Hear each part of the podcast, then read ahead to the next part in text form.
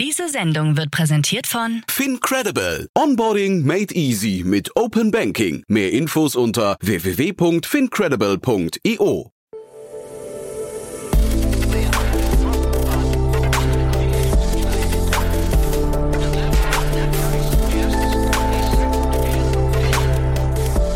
Startup Insider Daily. Herzlich willkommen zu Startup Insider Daily. Mein Name ist Jan Thomas und heute geht es hier mal wieder um einen Deep Tech-Bereich, den wir, glaube ich, noch gar nie besprochen hatten. Ich bin nicht ganz sicher, aber ich glaube, wir haben hier noch nie über den OLED-Markt gesprochen. Ein super spannender Markt und warum der so spannend ist, erklärt euch jetzt Jan Blochwitz-Niemot. Er ist der CEO von B-OLED mit zwei E, ein Unternehmen aus Dresden, das gerade seine Series A-Runde abgeschlossen hat und in dem Kontext auch aus dem Stealth-Modus aufgetaucht ist. Ein spannender Markt, muss ich sagen, ein spannendes Thema, ähm, ganz anders, würde ich sagen, als die normalen Themen, die wir hier besprechen, denn hier geht es natürlich viel um RD, hier geht es um einen Markt, den ich so nicht kannte, vor allem geht es um ein Problem, das ich so nicht auf dem Schirm hatte, wo ich es spannend finde, dass es jemand identifiziert hat und sich drum kümmert. Und äh, dementsprechend war für mich auch die Fantasie dahinter gar nicht so greifbar. Aber ja, alles das kommt jetzt, wie gesagt, in einem hochinteressanten Gespräch mit Jan Blochwitz-Niemott, dem CEO von B-OLED. Werbung. Sei dabei beim HTGF Family Day am 11. und 12. Juni in der Station Berlin. Für zwei Tage voller Inspiration und Business. Tauche ein in ein einzigartiges Netzwerkerlebnis mit bis zu 1500 Teilnehmenden. Erkunde das innovative Seed- und Later-Stage-Portfolio des Hightech Gründerfonds. Lass dich vom vielseitigen Programm inspirieren und knüpfe wertvolle Kontakte. Sichere dir jetzt dein Ticket. Mehr Informationen findest du unter www.family-day-htgf www.startup.de. Startup Insider Daily. Interview. Sehr schön, ich bin verbunden mit Jan Blochwitz-Niemott, er ist der CEO von B-OLED. Hi Jan. Hallo, Jan. Ja, cool, dass wir sprechen. Cooler Vorname, by the way. Äh, ja, genau. Und äh, cooles Unternehmen. Du musst da gleich mal erzählen, in der, in der Pressemeldung von euch war zu sehen, ihr wollt eine der letzten großen Herausforderungen, wenn nicht sogar die letzte große Herausforderung in der OLED-Industrie lösen. Erzähl doch mal. Ja, genau, das äh, kam ungefähr so. Also wir sind ja, die Gründer von BioLED sind alte OLED-Veteranen. Wir haben also, also ich habe 2001 das Unternehmen Novalet mitgegründet, war dann dort auch CTO. Und äh, da waren OLED noch ganz neu, die ersten, sag mal, kleinen Passivmatrix-Displays im Automotive-Bereich, im, im, im Zweitmarkt äh, kam da von Panasonic, glaube ich, aus Japan. Ähm, und es war so um 2000 rum eine große Welle in der, in der Presse, was alles mit OLED machen kann. Damals war LCD noch gar nicht richtig angekommen im, im Fernsehbereich. Und ja, da haben wir angefangen, das erste Unternehmen zu gründen und haben eins der, sagen wir, vielfältigen Herausforderungen gelöst, wie man Ladungsträger effizient in die OLED reinbekommt, über sogenannte Dotierung. Ähm, das hat ganz gut geklappt. Das hat uns dann 2000 10 bei Samsung in die Galaxy S2 waren es damals, glaube ich, Displays reingebracht und haben das Unternehmen 2013 an Samsung verkauft. Ähm, selber bin noch drei, vier Jahre dort geblieben, ähm, habe im Unternehmen gearbeitet, gelernt, wie in einem Großunternehmen Innovation funktioniert. Mhm und äh, bin dann da raus. Und einige Kollegen ähm, sind dann auch da, we da weg, weil wenn so ein großes Unternehmen äh, tickt halt anders als ein Startup und für manche ist das dann einfach nicht die richtige Umgebung. Und wenn man neue disruptive Ideen verfolgen will, äh, muss man sich dann was Neues überlegen. Und äh, die beiden Gründer von, von BioLit jetzt hier, Carsten Rote und Volodymyr Sinkowski, die hatten sich da mit einer neuen Chemieidee äh, selbstständig gemacht. Und wissend, was im OLED-Bereich noch gebraucht war, haben wir uns eben auf das Blau, auf die blaue Farbe äh, konzentriert. Problem heute auch noch ist, dass das äh, sieht man jetzt als Endkunde nicht so wirklich, weil ähm, sagen wir, das Display sieht sehr schön aus. OLED-Displays hat man in fast allen Smartphones heute drin, Apple auch mittlerweile. Und hier und da in, in Fernsehern so ungefähr drei bis fünf Prozent Market Share im Fernsehbereich äh, fallen auf OLED. Der Rest ist noch LCD, Flüssigkristalle und ähm, da, was man nicht so sieht, es besteht aus drei Grundfarben, Rot, Grün, Blau. Goethe hat es schon gemacht, die Farbmischung äh, mhm. Darüber publiziert. Man also Rot, Grün, Blau mischt, kann man jede beliebige Mischfarbe äh, erhalten von, also weiß, wenn man alle drei Farben mischt ähm, was man ja auch braucht äh, vom Fernseher. Und ähm, für Sterne zum Beispiel, die im Weltraum fliegen, da braucht man ein schönes Weiß.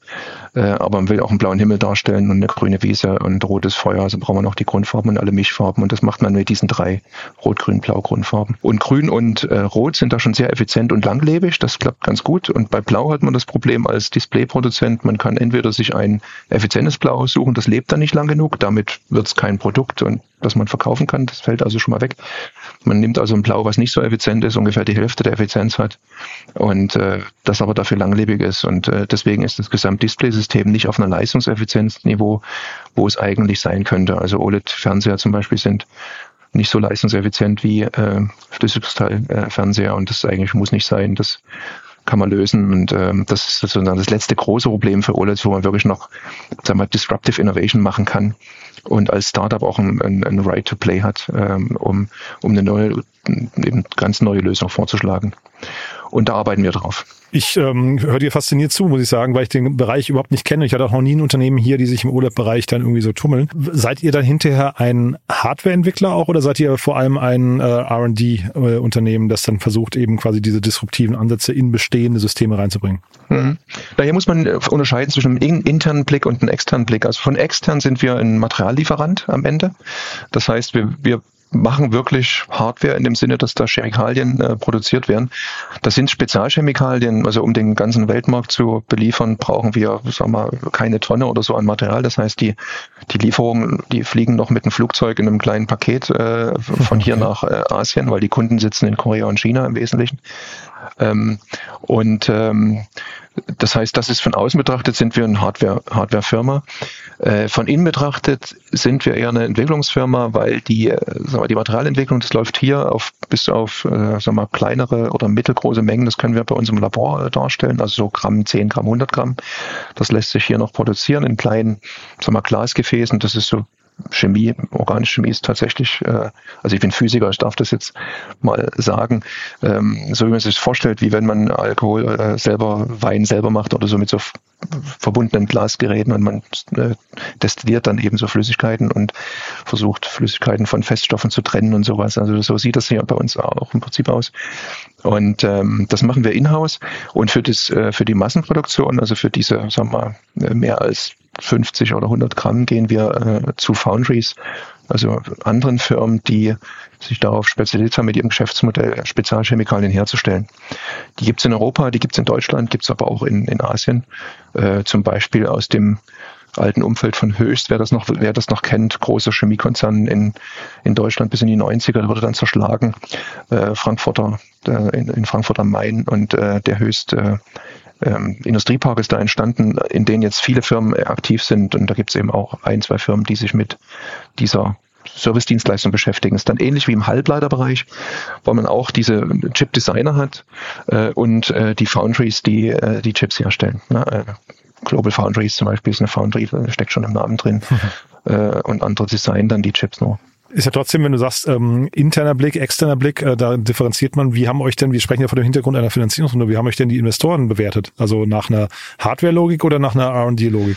Äh, nach einer Hardware-Logik, denke ich mal. Es ist ein, wir sind eine Deep Tech-Firma, die taucht hier in eurem Podcast ja wahrscheinlich selten auf. Äh, meistens sind so Tech-Fälle, äh, Cases. Das ist auch normal, weil in, in, Deutschland schätzungsweise vielleicht von den Venture Capital Finanzmitteln gehen vielleicht fünf Prozent oder so, vielleicht auch sind es ein bisschen mehr in, in den Deep Tech-Bereich. Ähm, ja, Bewertung entsprechender Deep Tech Logik. Aber ja. wie genau die Bewertung, also Bewertung ist ja auch immer wie beim Kunstwerk, ne? wenn du, du musst Interessenten haben, die bereit sind, da rein zu investieren. Wenn du mehrere hast, dann kannst du ein bisschen Preis verhandeln. Wenn du nur einen hast oder so, dann, dann kommen halt ein paar andere Logiken zum Tragen, die natürlich in der frühen Phase, in der wir uns befinden, jetzt nicht auf Multiple von irgendwas gehen können, mhm. sondern man guckt sich eher an, okay, wie groß kann das Unternehmen mal werden langfristig, was für einen Markt kann es bedienen, wie viel Umsatz kann es generieren, wie kann es dann im Exit-Fall bewertet werden. Ähm, und äh, dann rechnen wir es zurück auf, auf eine Bewertung von heute. Man muss natürlich dann noch wissen, wie viel Geld eigentlich typischerweise in so, ein, in so eine Firma reinfließen muss, bevor sie Break-Even und Exit ready ist. Ja. Aber da gibt's ja Beispiele, also im, im, im Deep Tech-Bereich allgemein oder speziell für uns ist natürlich ein OLED ein gutes Beispiel, weil die eben auch an Samsung verkauft worden sind. Und da hat man so ein Gefühl dafür, okay, wie viel musst du investieren, wie groß müssen die Teams sein äh, und für wie viel kann es verkauft werden. Oder kann es an die Börse gehen, idealerweise. Lass, lass mal kurz über die Runde sprechen, weil ähm, das haben wir noch gar nicht erwähnt. Ne? Also 13,3 Millionen Euro, das ist ja wirklich eine stattliche Hausnummer, eine Series A war das, ne? Das war die CSA, genau. Wir haben schon eine Seed-Runde aufgenommen mhm. vor zwei Jahren ungefähr oder auch letztes Jahr nochmal up, äh, ein Upgrade, so knapp dreieinhalb Millionen Euro. Zusammen jetzt 16 äh, irgendwas Millionen Euro aufgenommen vom Venture Capital Markt. Ja, das, äh, man kriegt auch viel äh, Glückwünsche jetzt und äh, wir heraussagen, dass in, in, in 2023 ist. Es ist aber auf der anderen Seite auch äh, das, was wir brauchen. Also wir können nicht so, wir wissen ja, wie das Geschäft grob läuft. Wir, wir wissen, wie viele Leute wir einstellen müssen, wie lange das dauert ähm, äh, und was für Kosten auf uns zukommen. Ähm, und dann, wenn du das runterrechnest von hinten nach vorne, dann kommst du halt zu solchen Summen. Anders macht es keinen Sinn. Also wenn wir das Geld nicht finden würden, ähm, dann, dann können wir auch, äh, kannst du auch zumachen. Also das ist notwendig. Mhm.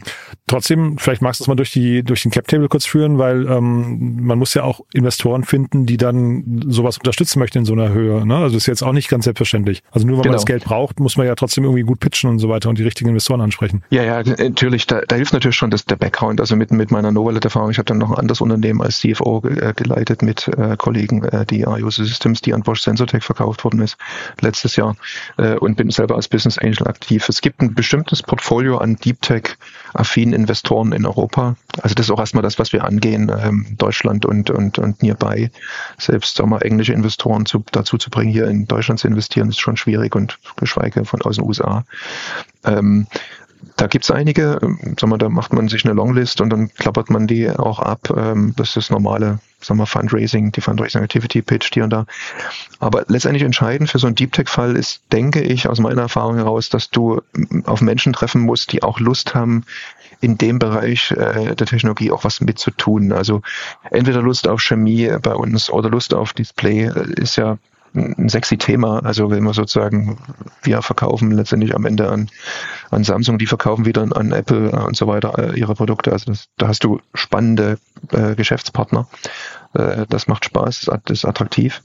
Ähm, aber du brauchst auf der Investorenseite halt Menschen, die, die mittun. Also bei meinem vorherigen Unternehmen, da war es ein Audiofall. Am Ende investiert da ein Investor, der selber Musiker ist, eher mhm. mal als ein Investor, dem das völlig äh, egal ist. Ne? Ja, genau, hätte ich gedacht, weil also OLED ist jetzt für mich kein, deswegen, ich habe ja vorhin gesagt, ich hatte noch niemanden hier im Podcast, mit dem ich darüber gesprochen habe. Es ist kein gängiges Thema. Ne? Also deswegen hätte ich jetzt auch gedacht, Investoren zu finden, die das Thema verstehen und dann auch noch, ähm, ich weiß nicht, so ähnlich finden wie ein Musiker äh, dann ein Audiothema. Ähm, das hätte ich gedacht, ist relativ schwierig. Ja, ja, ist auch, da gibt's eben weniger, die Auswahl ist geringer als im Tech-Fall. Ähm, mhm. Aber man findet sie, also wir, du musst es dann weiter, breiter fassen. Ne? Du wirst jetzt sagen, okay, OLED ist ähm, entweder das ist Display, du kommst von der Anwendung, dann kennen sich schon mehr Leute damit aus, haben dort schon Erfahrung gehabt okay, aus Plasmazeiten. Ne?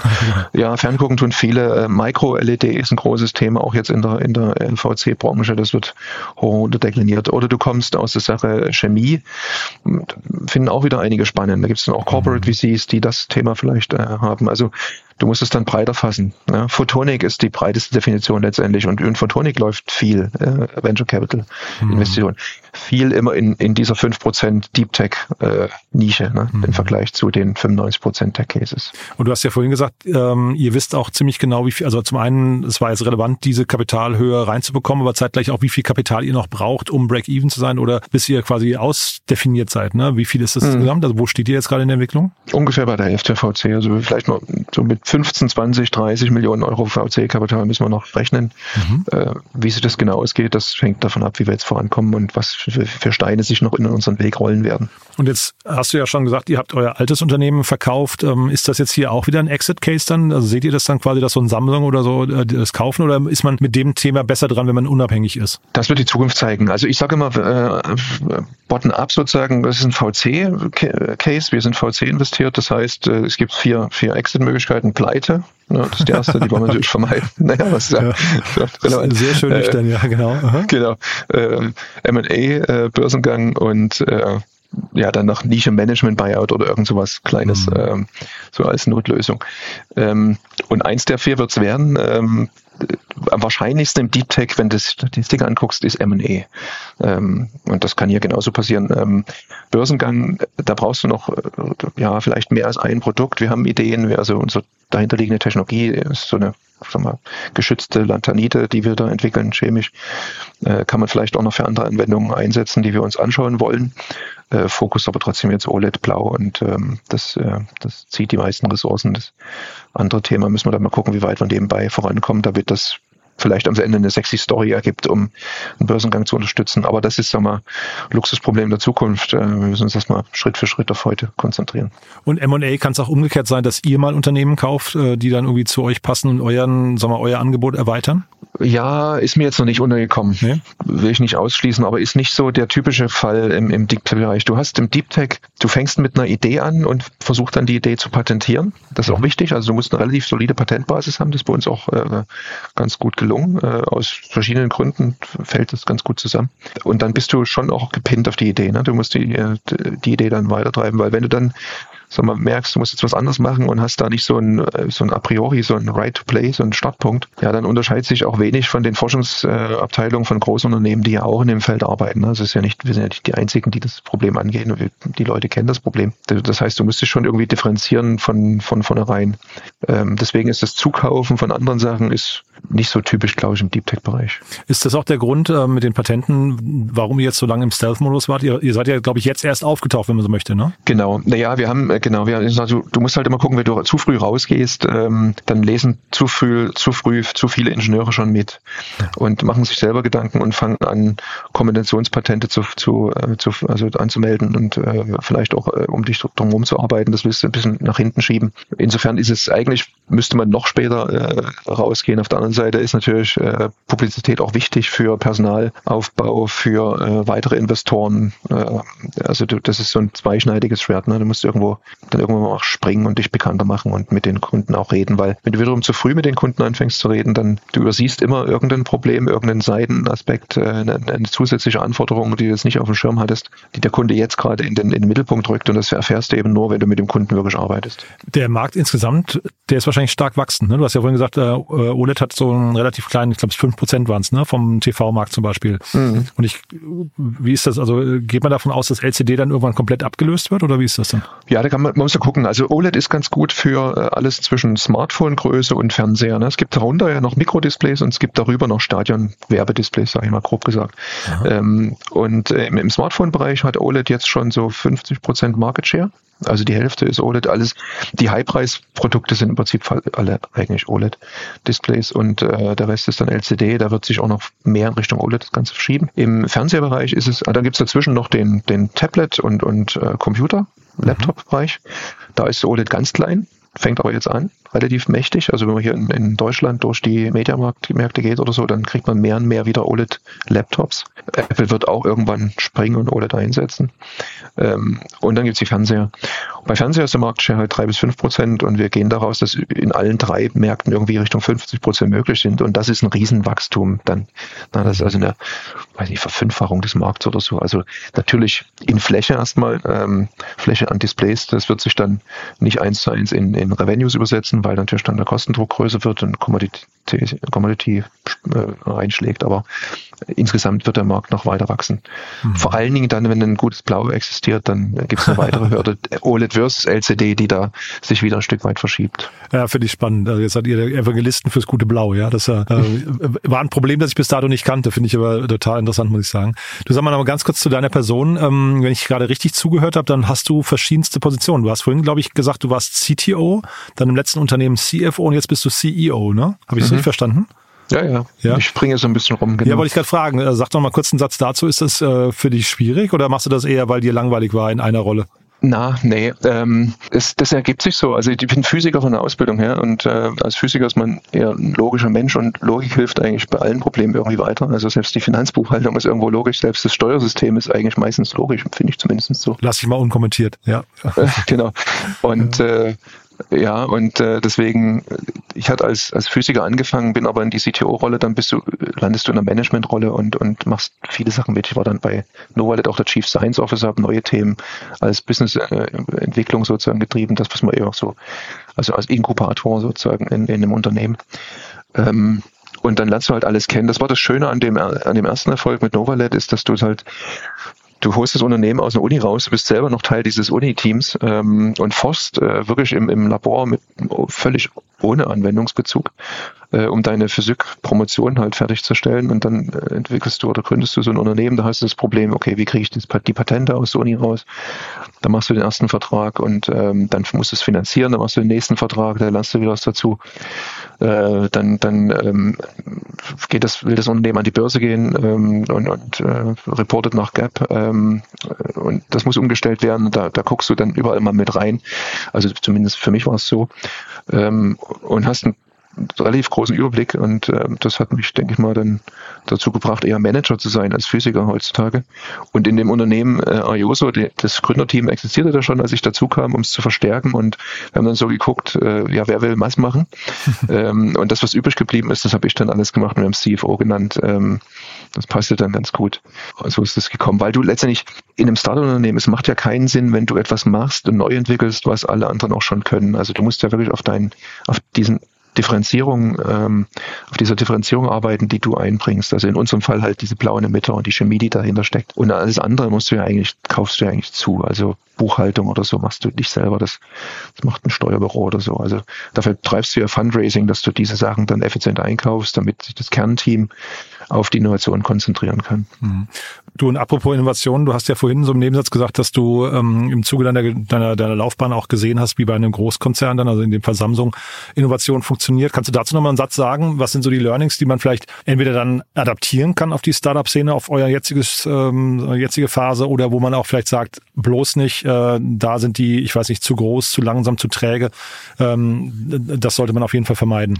Ja, ähm, naja, Startups sind also dass es Startups gibt, das ist eine zwangsläufige Schlussfolgerung aus der Art und Weise, wie man ein Großunternehmen halt managt. Selbst mit einem Startup. Also wenn du dann ein Produkt am Markt hast und der, dann hast du einen Kunden, der ständig Verbesserung will. Ähm, der, der sagt dir, okay, wenn du mir nächstes Jahr einen hier fünf Prozent besseren Emitter bringst, dann bist du die nächsten zwei Jahre noch im Stack drin und, und dann weißt du relativ genau, wie viel Revenues das eigentlich, also wie viel Umsatz das dann sein wird. Und dann ist es schon höllisch schwer, auch als Management zu sagen, hey, wir, wir, wir setzen da jetzt nicht jede Ressource drauf auf diese Chance, die wir da haben, sondern wir parken hier 10, 20 Prozent unserer R&D-Ressourcen für was völlig absurd Neues, wo ein Team erstmal, wo drei, vier hochbezahlte Physiker oder Chemiker fünf Jahre oder drei Jahre erstmal in der stillen Kammer, Kammer arbeiten müssen. Das ist eine, eine harte Entscheidung, die musst du wirklich erstmal treffen. Ähm, und du kannst ja auch nicht alles Mögliche machen. Das heißt, du musst für jedes Thema eine kritische Ressource bereitstellen. Das überfordert beliebig schnell auch Großunternehmen. Ähm, deswegen schaffen die es ja auch nicht so, Disruptive Innovation so gut zu machen. Startup-Unternehmen ist dann anders. Ähm, du hast diese, diesen einen Ansatz gewählt, warum auch immer, der kam irgendwo her, aus einer Uni, aus einer Idee, aus einem anderen Projekt oder so. Äh, auf das setzt du dich und dann setzt du da alles drauf und setzt all deine Energie auf dieses Thema. Und wenn dir ein Investor absagt, weil er es nicht versteht oder weil er keine Lust drauf hat oder warum auch immer, dann hast du halt noch 20 weitere oder 50 weitere, die du abklapperst und irgendeiner wird schon springen. Hm. Idealerweise, ne? sonst hast du halt keine Finanzierung. Aber das ist eine viel größere Chance, das zu finanzieren, äh, weil in dem, in dem aus VC-Sicht natürlich das äh, ja genauso funktioniert. Du sagst, ich investiere in zehn Cases und zwei davon refinanzieren am Ende meinen mein Fonds, äh, drei davon machen vielleicht nur einigermaßen ganz guten Exit und fünf gehen eventuell pleite. Macht dir ja nichts, ne? Das ist einfach das Spiel. Das Spiel kannst du aber als ähm, sagen wir, Großunternehmen halt äh, auch nicht beliebig äh, spielen. Also bis, bis, bis alle diese zehn Projekte, die du anfängst, groß genug sind, dass sie zu einer Entscheidung kommen. Es ist halt viel Zeit und viel Geld. Das, äh, wie gesagt, überfordert dann auch schnell. Also deswegen ist es schon ganz ordentlich so strukturiert. Deswegen gibt es VC-Fonds, deswegen gibt es Startups, deswegen gibt es Großunternehmen, die dann Startups äh, kaufen. Hm. Irgendwie baut sich das, das hat sich so eingerüttelt und weil es eben auch Sinn macht, hm. logisch. Cool, du, also das ist wirklich eine spannende Reise bei euch, muss ich sagen. Ich bin gespannt, wie es weitergeht. Haben wir für den Moment was Wichtiges vergessen und vielleicht auch damit verbunden die Frage, wer darf sich denn melden bei euch? Das ist eine gute Frage. Also im Augenblick, wir haben jetzt die CSA abgeschlossen. Natürlich als CEO schaue ich auch, dass ich mein Netzwerk ausweite und in Richtung, äh, sagen wir CSB schon vorbereite. Mhm. Äh, englische Investoren, amerikanische Investoren, die gerne in, im Dachbereich investieren wollen, die, die werden gesucht, die können sich gerne melden. Die hören jetzt in unseren Podcast auf Deutsch wahrscheinlich eher nicht. Vermutlich nicht, äh, genau. Ja. Genau. Ähm, Mitarbeiter, da sind wir jetzt bei, bei so sagen wir, 22 bis 25 angekommen. Wir werden ähm, im nächsten Jahr jetzt noch nicht so den nächsten großen Wachstumsschritt machen, weil wir da erst eine neue Location äh, vorbereiten müssen, die wir in 25 beziehen werden. Da wird es dann den nächsten Schritt geben. Also Chemiker, Physiker, äh, Ingenieure, Quantenchemiker können sich bei uns jederzeit eigentlich immer bewerben. Man sieht es auf der Webseite. Wir sind relativ offen. Aktuell Viele offene Stellen haben wir nicht, haben wir ganz gut besetzt in letzter Zeit aus dem Netzwerk raus hier. Ja, genau, das wären so die wesentlichen Dinge. Und die Kunden sind eh nicht in Europa, also unsere Kunden sitzen in Asien. Ähm, die wir jetzt, äh, die kennen wir auch schon ganz gut. Wir hatten jetzt auch eine Konferenz in, in Korea, äh, wo wir das erste Mal auch public äh, in der Öffentlichkeit gesprochen haben und haben da ganz gut, sehr, also sehr gutes Feedback, sehr hohes Interesse bekommen, weil das Thema eben wirklich nachgefragt ist. Also von Kundenseite machen wir uns da jetzt im Augenblick nicht so die große Sorge, dass wir dann den entsprechenden richtigen Kontakt kriegen. Super. Du, dann drücke ich die Daumen für die nächsten Schritte und ich würde sagen, wir bleiben in Kontakt. Wenn es Neuigkeiten gibt, sag gerne Bescheid, ja? Mach ich. Super. Danke, Jan. Bis dahin, ebenso, ne? Ciao. Ja, ciao. Startup Insider Daily, der tägliche Nachrichtenpodcast der deutschen Startup-Szene. Ja, das war Jan Blochwitz-Niemott, der CEO von B-OLED. Spannend, ne? Also wirklich mal was ganz anderes, zumindest aus meiner Sicht. Ich fand das irgendwie alles sehr faszinierend, muss ich sagen. Hab ich so noch nicht gehört und bin sehr gespannt, wie es da weitergeht. Auf jeden Fall eine stattliche Runde. Glückwunsch an der Stelle nochmal. Und ja, wir bleiben dran, würde ich sagen. Wenn es euch gefallen hat, wie immer, die bitte gerne weiterempfehlen an Menschen. Vielleicht in dem Fall an Menschen, die gerne ferngucken, ja, die sich vielleicht für Deep Tech-Themen interessieren oder die Lust haben, sich mal mit verrückteren Themen auseinanderzusetzen, als den, ich sag mal in Anführungszeichen, normalen E-Commerce-Unternehmen oder so. Ich fand es auf jeden Fall spannend und wir gucken einfach mal, wie es da weitergeht. So, das war's von meiner Seite aus. Euch euch einen tollen Tag. Wie immer der kurze Hinweis auf unsere Plattform. Ihr wisst, wir bauen das größte Verzeichnis auf für die deutsche Startup-Szene. Schaut es euch mal an unter www.startupinsider.de. Da findet ihr jede Menge Profile von Unternehmen, die wir hier vorstellen und noch vielen, vielen anderen Startups, äh, jeweils mit ihren Gründerteams, mit den Investoren, mit ganz vielen Nachrichten, Podcasts und so weiter und so fort. Also wirklich ein toller Service, den wir da aufbauen. Auch da freuen wir uns zum einen, wenn ihr es weiterempfehlt, aber wir freuen uns auch über Feedback. Schreibt uns gerne, wie ihr das findet. Wir freuen uns immer, wenn uns Nutzerinnen und Nutzer äh, Feedback geben zu Dingen, die wir vielleicht verbessern können oder die wir noch nicht gesehen haben oder einfach nur tolle Ideen an uns rantragen. Dafür schon mal vielen Dank an euch. Ansonsten euch einen tollen Tag. Vielleicht hören wir uns nachher nochmal wieder und falls nicht nachher, hoffentlich spätestens morgen. Bis dahin, alles Gute. Ciao, ciao.